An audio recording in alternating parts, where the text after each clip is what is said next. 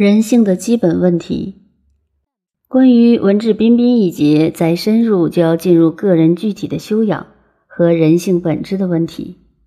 人性究竟是善还是恶？这是哲学上一大问题。中国哲学的基本，几千年来讨论这个问题都无法下定论。西方哲学也讨论这个问题。我们根据孔孟思想。认为人性的本质本来是善良的。最有名的《三字经》第一句话就引用孔子：“人之初，性本善，不善都是后天学坏了的恶习气。所谓性相近也，习相远也。”孟子也曾举例说明人性基本是善的。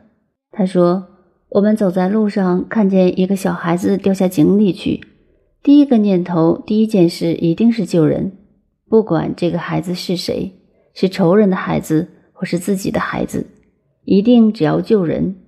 所以说，恻隐之心，人皆有之；仁爱慈悲的心，个个都有。其次，人看到悲惨可怜的人，心里一定为他难过，由此可见人心是好的。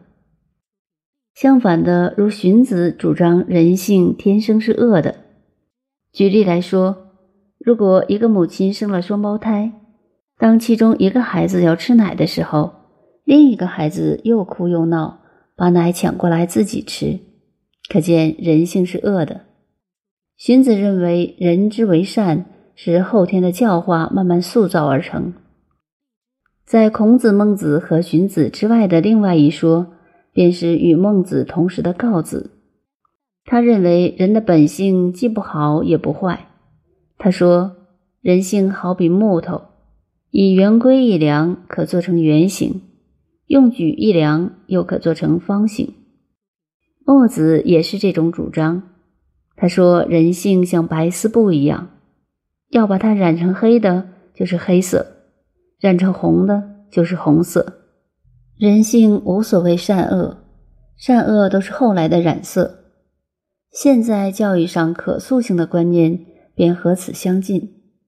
于是人性是善是恶，或不善不恶，哲学上几千年来都在争论。中国如此，外国也如此。但是这些学理到今天还没有给人类以公认的定论，至少在学术思想上是如此。所以，我们常常提到人类的文化非常滑稽。中国人五千年文化历史，西方人也有几千年，同样的吹牛，认为人类最伟大、最了不起，自吹是万物之灵。但在万物的心目中，如猪、牛、鸡、鸭来看人类，说不定认为人是万物中最可恶的东西，既狡诈又凶残。因为人类专门杀害他们，吃他们。可是我们万物之灵的人类，虽然有了几千年文化，但对几个基本问题，却仍然都没有肯定的答案。例如，我们的生命究竟从哪里来？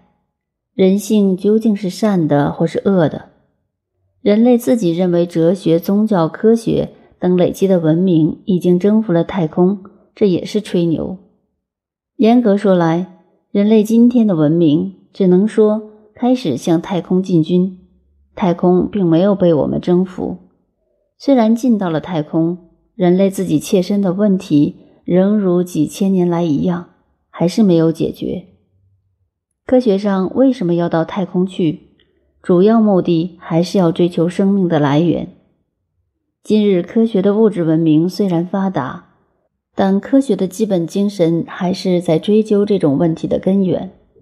不过，这个问题的答案没有追出来，却把这套探讨的技术发展到物质文明上去了，因此便形成了今天文化的趋势。我们不要把问题扯远了，人性的形上形下问题以后再讨论。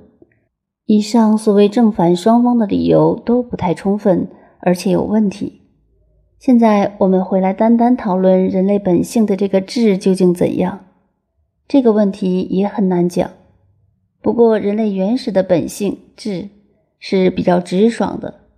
我们看一个小孩子所表露的动作，纵然打破了东西，做错了事，他那个样子都蛮可爱的，因为他没有加上后天的颜色，还是人性的本质。